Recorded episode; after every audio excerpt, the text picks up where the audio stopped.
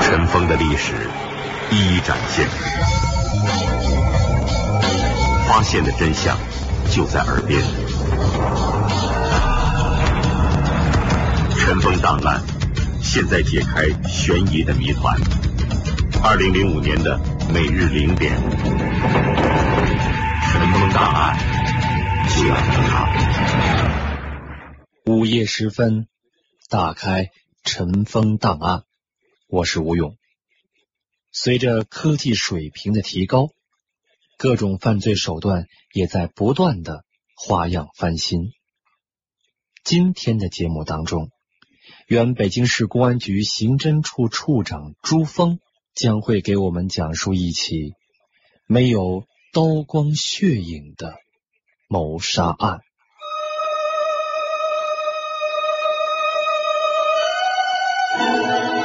幸福的婚姻，却引来家人的不满。生完孩子后，证实了母亲的话：这孩子不是我的，我决定和他离婚。貌合神离的生活，招致妻儿神秘中毒，血液中含零点零零六毫克，即致人死亡。空气中每立方米呢含五百毫克，人在其中停留五分钟即可致人死亡。尘封档案和您关注一起没有刀光血影的谋杀。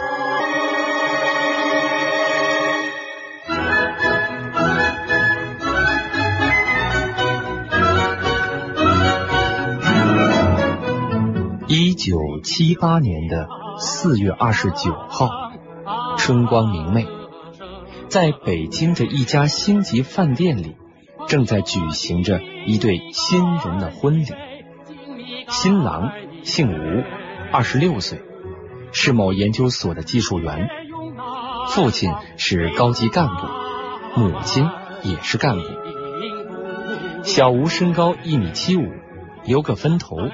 穿一身灰西装，胸别一朵大红花。他面带微笑，温文尔雅，显得非常潇洒。新娘子姓尚，二十五岁，是河北保定某工厂的工人。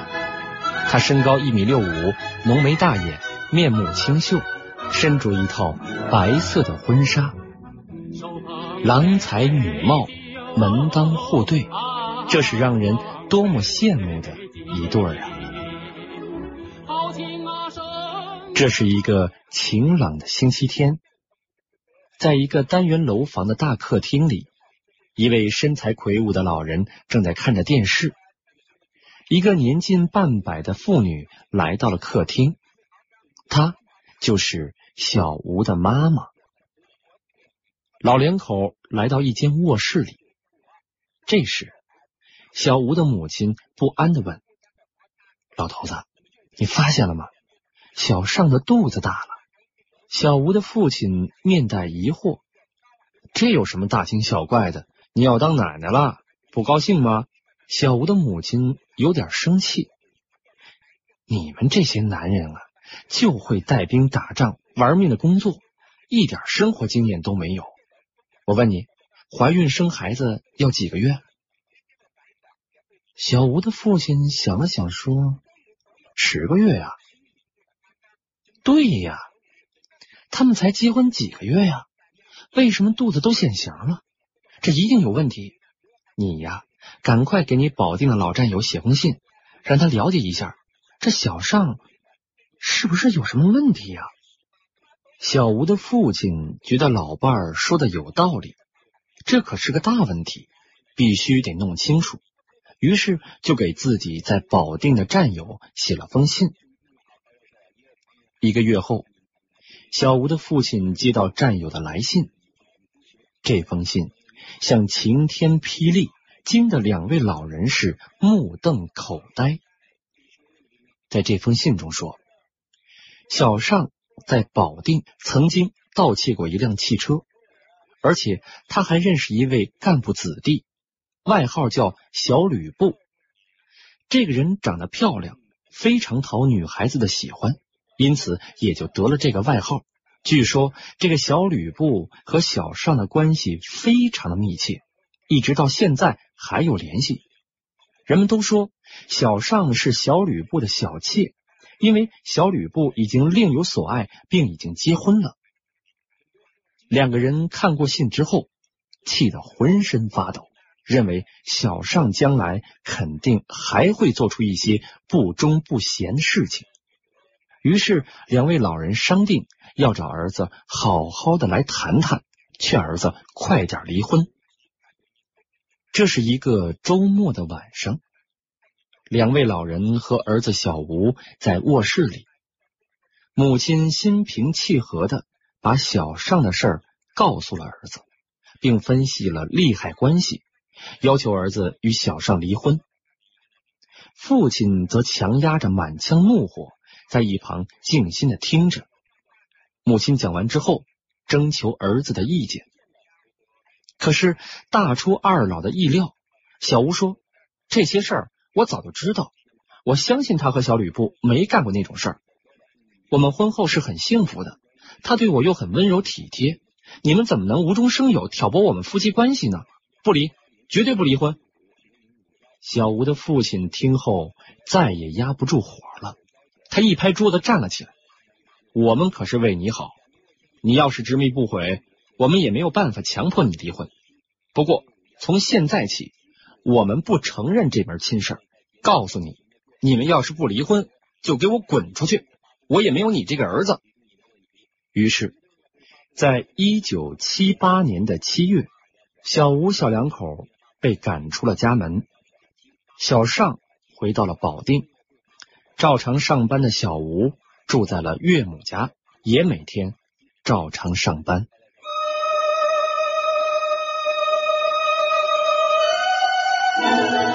幸福的婚姻却引来家人的不满。生完孩子后。证实了母亲的话，这孩子不是我的，我决定和他离婚。貌合神离的生活招致妻儿神秘中毒，血液中含零点零零六毫克即致人死亡，空气中每立方米呢含五百毫克，人在其中停留五分钟。即可致人死亡。尘封档案和您关注一起没有刀光血影的谋杀。小尚回到了保定，每天照常上班。他也没有向组织和同事们讲过婆媳之间的矛盾，厂子里也没有人发现他有什么变化。上班时和同事们有说有笑。下班时经常和小吕布混在一起，倒也快乐。小吴是个性格内向的人，他待人谦虚有礼，对事儿认真负责。可是自从被父亲赶出了家门，小尚走了以后，每天过着孤独的日子。他非常希望小尚能够赶快回来。时间。就这样一天天的过去，不觉已经到了一九七八年的十二月。小吴下班之后，看到小尚给他来了一封信，得知小尚二十六号要回京生孩子，预产期是一九七九年的一月一号，叫小吴去车站接他。二十六号在北京火车站下车的是小尚。小谭和十九岁的王玉华，小谭和王玉华都是小尚的女友，来到北京是要伺候小尚坐月子的。夜晚，月光洒在床头，小吴搂着小尚说：“我们都要做父母了，将来我们的孩子一定要培养他上大学。”小尚却淡淡的说：“哼。”你想的太天真了。如今我们又被父母抛弃，就靠我们这点微薄的工资，能把孩子养大就不错了。我认为你太悲观了，前途应当是光明的，关键是个人的努力。等生完孩子，我们抱着孩子去向老人家承认个错误，求得原谅，不就行了？我想这个家庭肯定会重圆的。可是万没有想到，当小尚听说小吴要让他去向父母承认错误的时候，立刻从被窝里坐了起来。告诉你啊，向他们承认错误，我们有什么错？是他们破坏了我们的家庭幸福。我和你想的完全不同。等我生完孩子，我就得搅他个天翻地覆。小吴听完这句话，小吴感觉到这个女人可是说得到做得到的。为了保全父母的面子，只能忍气吞声。先行行先睡觉吧，这些问题以后再说。第二天的上午，小谭、小王来收拾屋子，小尚拿着墩布来擦地。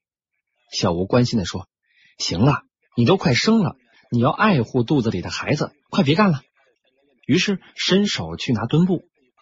小尚恶狠狠的说：“怎么着？你害怕呀？我恨不得把他抠出来。这一个人的生活多自在呀！”这番话像晴天霹雳，惊醒了梦中的小吴，也引起了他一连串的思考。小尚为什么会这样呢？他没有夫妻之情，没有母子之爱，没有儿媳之孝。父母为什么逼他离婚？为什么把他们赶出来？难道是父母无情吗？他又想到父母和他讲的这些话，说他作风不好，肚子里的孩子不到月，言外之意，这孩子不是他的。他又细想了一下，四月二十九号结婚，到一月一号是预产期，只有八个月，这孩子不是他的，父母该是对的，他后悔极了。于是下定决心，等生完孩子就提出离婚。一九七九年的一月一号，小尚在妇产医院顺利生下一个小生命，母子平安。第二天便由小谭陪同回了娘家。天人进口本是件高兴的事儿，但夫妻二人并没有高兴的样子。小吴照常天天上班。下班之后，除去看看孩子和小尚打个招呼，并不显得十分的高兴和亲热。这天是一月六号早上七点，小吴去上班，他走了几分钟之后，小尚突然感到头晕、呼吸困难。伺候月子的两位同事小王和小谭也有同样的反应，他们喊来邻居，叫了出租车。送他们四个人连同孩子去了解放军总医院。经过医生诊断，四个人病情完全一样，双眼结核膜充血，呼吸道分泌物多，所以造成呼吸困难。医生马上给他们注射了抗生素和激素，病情得到缓解。院方经过研究认定是中毒。但是是什么毒？经化验血液和尿液都没有结论。怎么好生生的待在家里会无端的中毒呢？中的到底是什么毒呢？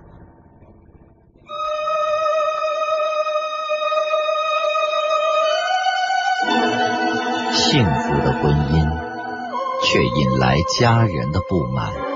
生完孩子后，证实了。母亲的话：“这孩子不是我的，我决定和他离婚。”貌合神离的生活招致妻儿神秘中毒，血液中含零点零零六毫克，即致人死亡。空气中每立方米呢含五百毫克，人在其中停留五分钟。即可致人死亡。尘封档案和您关注一起没有刀光血影的谋杀。原北京市公安局刑侦处处长朱峰给我们介绍了当时他们勘察现场情况。接到海淀分局的报案呢，嗯，立即率领的技术员啊、侦查员赶赴现场，开始了现场勘查和调查访问。中心现场呢，位于呢小尚的卧室内，四人中毒都是在那间房子里。技术主任呢，满仓趴在地上，检查床下后，有趴下暖气片，向下一看，有一白色的小药瓶他拿住啊瓶口，嗯，取了出来，里面什么都没有。他闻了闻呢。微微的有点异味，他用纸包好啊，装入呢勘察包内。防化学院呢派防化兵，嗯，五九幺七六部队携带了六五型侦毒器来到现场，用侦毒器提取了这个屋内的空气，回去呢交给专家化验。经专家研究呢，认定呢是呃氢氰酸，嗯，就是沙林毒气。沙林毒气，在小尚的家里怎么会有这种东西呢？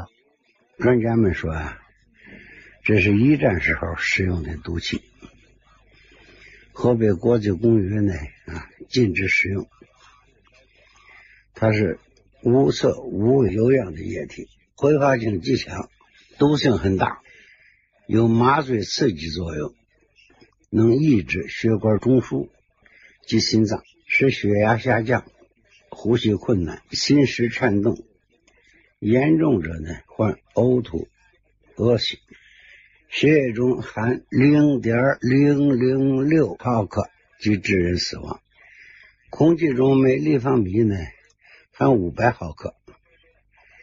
人在其中停留五分钟即可致人死命，这显然是呢有专业知识人的啊秘密制造，故意杀人。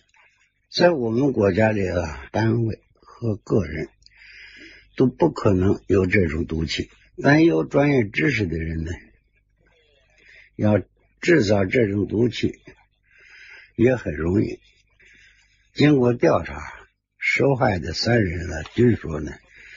小尚的父母七点之前就去上班了，小吴呢是最后一个七点走的，他走后五分钟，我们就发生了中毒。据小吴说呢，我是七点走的，走时三个人都好好的，我不是也没事吧，不会是什么传染病吧？在小尚屋里提取的白色药瓶。把上面的指纹提取下来，经过比对，就是小吴的。对于上述情况分析，小吴确实有作案时间，有作案因素，具有这方面的知识。但是这只是分析，没有直接的证据。要取得充分的证据，还要有大量的工作去做。这小白药瓶里边。到底装的是什么？这沙林毒气又是从何而来呢？难道这样事情真是这位看起来彬彬有礼、温文尔雅的小吴干的吗？一切还没有定论。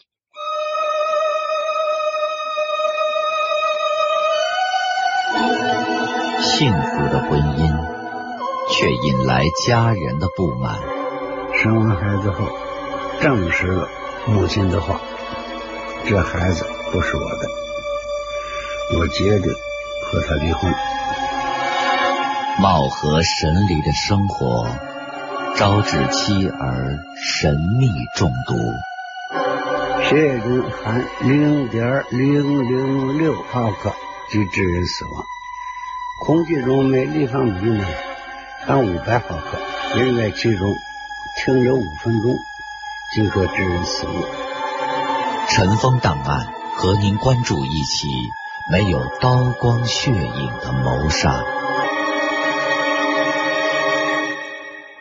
尘封档案，明天会和您继续关注这起没有刀光血影的谋杀。本期节目讲述人，原北京市公安局刑侦处处长朱峰。我是吴勇，明天节目再见。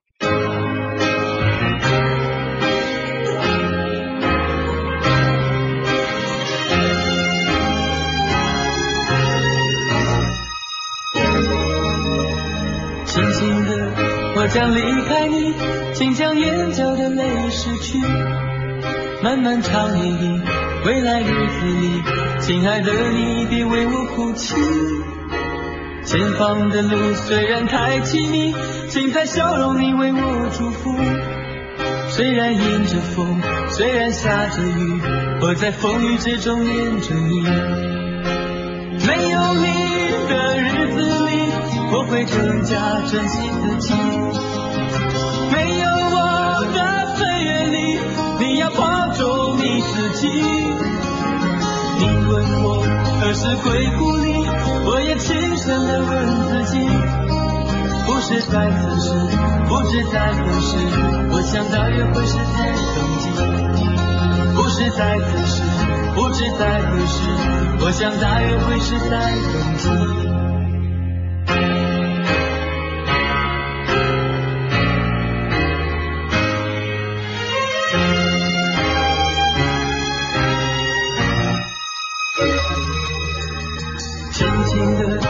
将离开你，请将眼角的泪拭去。漫漫长夜里，未来日子里，亲爱的你别为我哭泣。前方的路虽然太凄迷，请在笑容里为我祝福。虽然迎着风，虽然下着雨，我在风雨之中念着你。没有你的日子里，我会更加珍惜自己。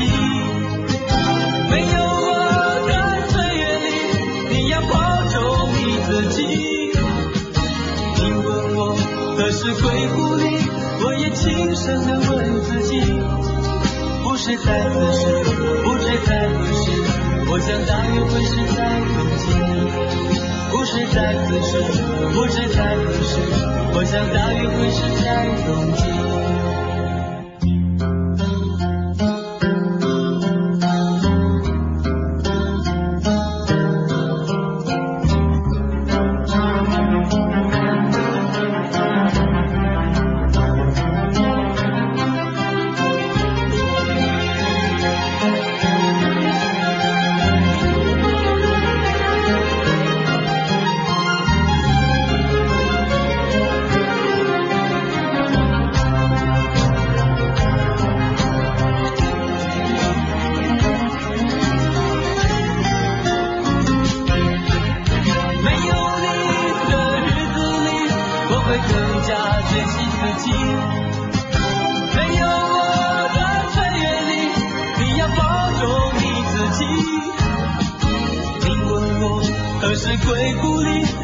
轻声的问自己。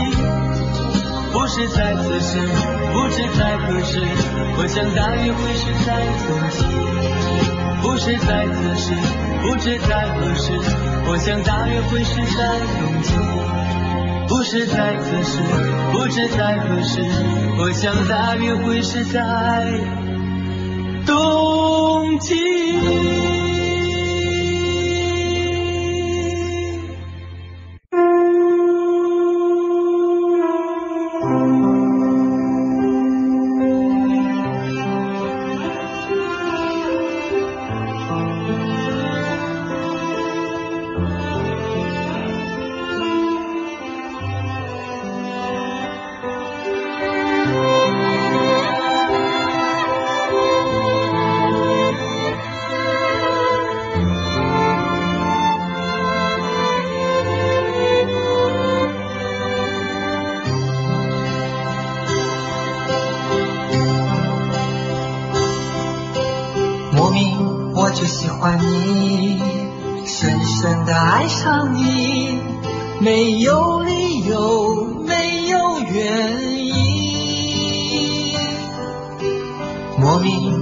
喜欢你，深深的爱上你，从见到你的那一天起。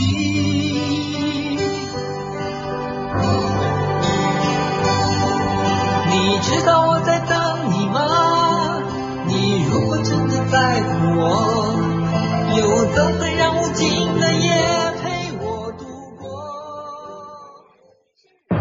三十位您喜爱的主持人悉数登场。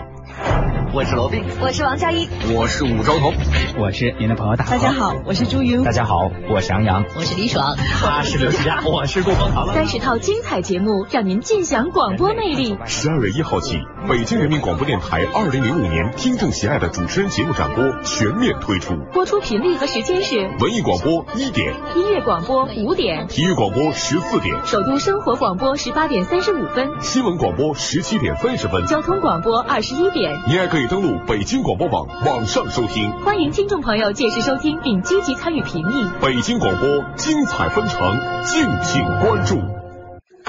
发掘纪实小说题材，征集优秀原创作品，由北京新闻广播与中国儿童少年基金会“光彩明天”儿童弱势专项基金共同主办的首届纪实广播小说征文活动现已全面展开。征集作品以十五万字到二十万字的纪实性小说为主，题材不限。优秀作品一经选用，将在北京新闻广播二零零六年纪实广播小说节目中播出。活动详情请登录三 w 点 am 八二八点 com 点 cn 查询，或拨打咨询电话六五幺五八幺三五。畅销全球的 Johnny Walker 黑牌 Whisky 为您呈现 Johnny Walker Black Power Party，体验独。